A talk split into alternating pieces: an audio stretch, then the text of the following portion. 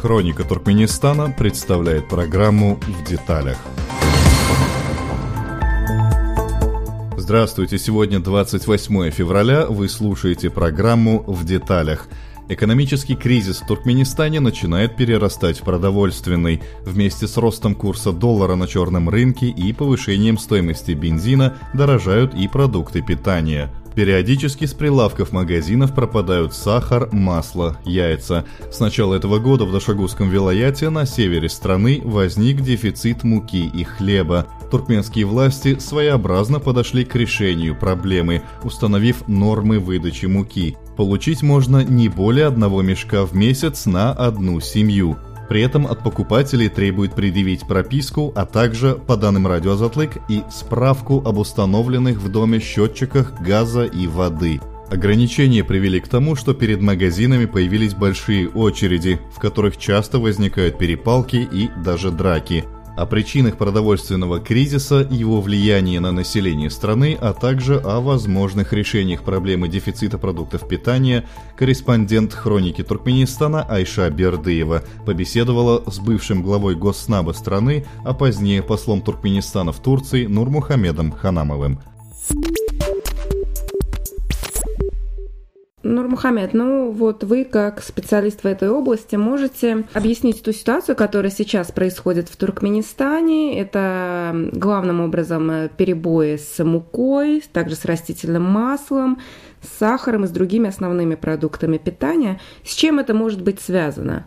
Ну, о дефиците муки уже в прессе неоднократно за последнее время появлялась информация о том, что требует справку с местной администрацией, что-то именно прописано в этом регионе, а с других, если приезжают, то им ничего не дает. О том, что нет задолженности за электричество и газ, вот, и о том, что у вас установлены измерительные приборы на воду, газ, и электричество и так далее. Вот это, конечно, э, дикость, которая ни в одной стране, наверное, даже в Северной Корее такое не происходит. Но основа причины этого дефицита муки, я имею в виду в основном, ну почему на муке концентрируем внимание? Даже на все остальное, как говорится, можно сказать, отнести все остальное можно на второй план. Так как у туркмен испокон веков считалось, если есть а, лепешка и чай, то прожить можно.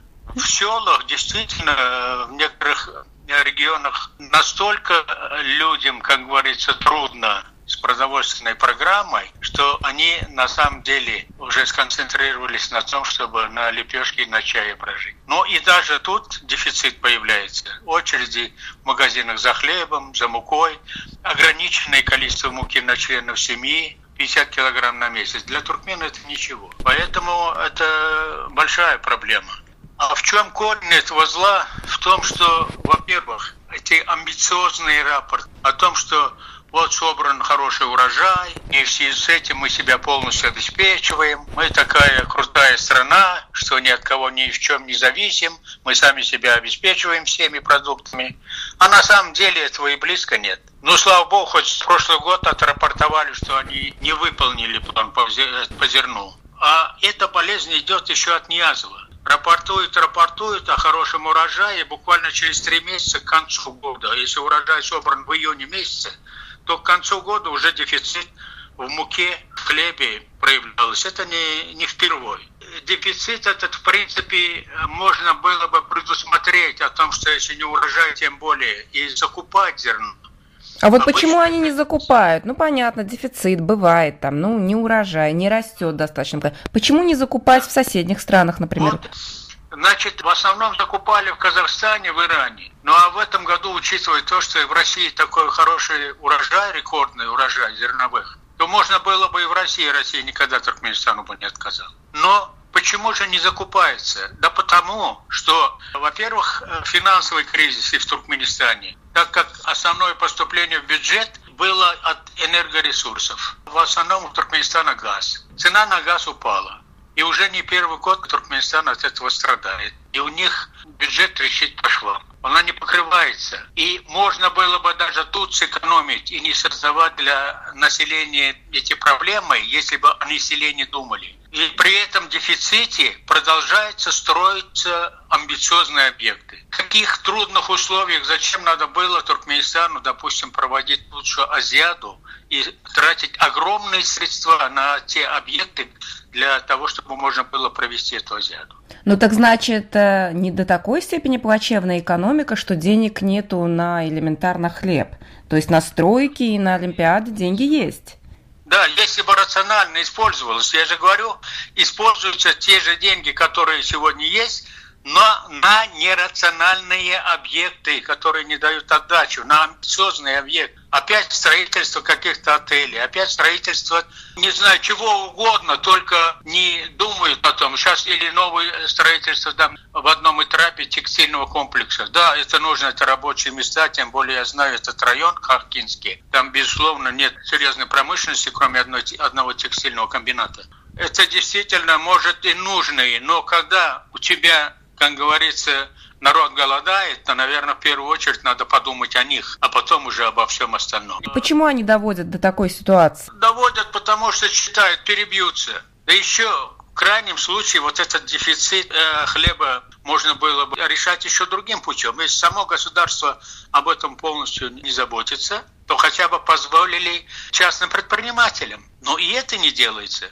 Во-первых, ограничивает их э, в этих делах, там всегда это должно быть под колпаком какого-то одного привилегированного, приближенного к Берду Мухаммедову человеку. И с другой стороны, чтобы это даже делать, но ну, нужна опять-таки валюта для закупки, даже тем же частным предпринимателям. А когда в обменниках не, не могут обменять монат на валюту, на что покупать, да кто на монаты тебе чего даст? Вот эти все проблемы, над которыми надо бы задуматься, решать даже при том дефиците. Ладно, ты ограничил обмен, но сделай так. Допустим, мы тебе, частному предпринимателю, делаем обмен валюты, но ты на эту валюту должен закупить зерно или муку и привезти в страну. Не отчитаешься, ты за это будешь потом наказан. Ну так проблема же еще и в том, что мелкий частный, крупный частный бизнес, они просто задавили на корню, и очень многое, по сообщениям из страны, перешло в руки семьи и приближенных Бердымухамедова. В том-то и беда вся. Вот в этом и проблема. Вот здесь вот собака зарыта. Если бы, я же говорю, хотя бы чуть-чуть думали бы, не случайно Туркменистан по коррупции занимает одно из самых ведущих мест. А так было Поэтому... всегда? При Ниязове тоже были такие проблемы? Вот в ваше время вы помните, что вот так остро стояла проблема снабжения населения хлебом? Но это элементарная, первая необходимость. Перебои были, но тогда оно быстро решалось. Но тут, тут другое. Ниязов был один, он был сирота. У него не было там кучи родственников, сестер, братьев, как у Безду Мухамедова, племянников столько. То есть вы считаете, что это влияет на ситуацию в целом тоже? Да, да, абсолютно. Но вот если мы, исходя из вашего опыта, вы все-таки бывший председатель Госнаба, будем рассуждать о ситуации, что бы вы предприняли вот сейчас для устранения дефицита? Во-первых, даже то реализуемая продукция, которая в Туркменистане реализуется в ту или иную страну, там, допустим, текстиль, нефтепродукты. Я знаю, на бирже идет торговля всем этим. И там даже можно было бы для тех же бизнесменов, которые закупают это все, создать более-менее льготные условия с условием завести в страну зерно, муку. Это бы дало большой скачок. И само государство, само государство об этом должно было задуматься. И сегодня не поздно, ведь рядом все страны, у которых надо покупать муку или зерно. Это можно было бы организовать буквально за неделю. А тут же несколько месяцев уже этот дефицит длится. Особенно остро последние два месяца. Ну и со всеми этими абсурдными требованиями принести справки с Домуправления, отсутствие задолженностей.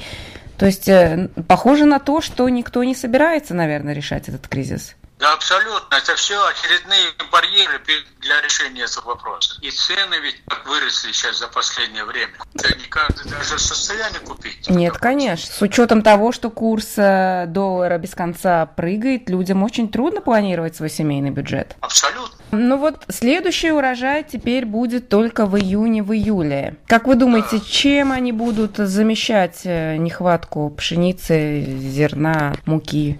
Единственный выход сейчас повернуться лицом к этому вопросу и отказаться от каких-то амбициозных проектов, на которые валюта государственная уходит, и закупить в соседних странах ку зерно. Другого выхода нет. А вы думаете, что в, окружении Берду Мухамедова есть какие-то, ну, толковые советники, министры, которые понимают корень проблемы, которые могут что-то, какое-то адекватное решение предложить на решение этого кризиса? Вы понимаете, там вот еще от Ниазова идет это все.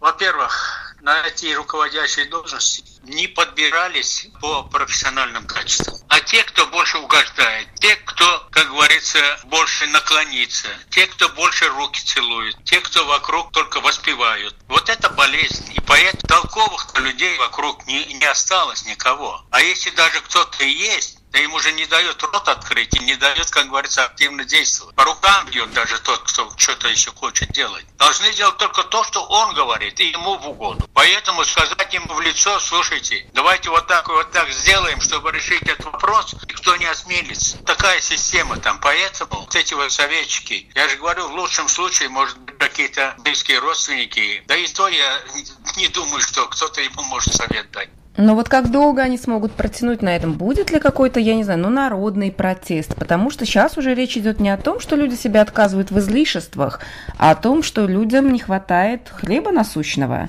Я же говорю, если у туркмена там лепешка и чай есть, то он спокойно сидел бы. Оказалось, уже и этого лишаешь. Я думаю, все-таки э, волнения в тех или иных местах начнутся. Небольшие скопления у хакимликов были. Там быстро их пресекали и расходились. Особого такого резонанса не получало все это. То есть, думаете, ну как, как долго они могут в этом направлении ничего не делать? Куда катится это все? Если вот такая ситуация будет продлеваться и государство не будет предпринимать какие-то меры, то я думаю, что волнения начнутся и долго ждать себя не заставят. И чем это чревато тогда? То есть э, есть риск, что Бердымухамедов просто и его компания ну, не, не, не усидят у власти? Власти или что может быть? Думаю, до этого он не допустит, но, но... одно то, что уже народ начнет возмущаться и высказывать недовольство. Придется решать проблемы. Это уже, конечно, первый шаг к тому, чтобы протестами можно решать свои проблемы. Ну, то есть по-другому проблему никак цивилизованно решить пока нельзя. Я говорю, если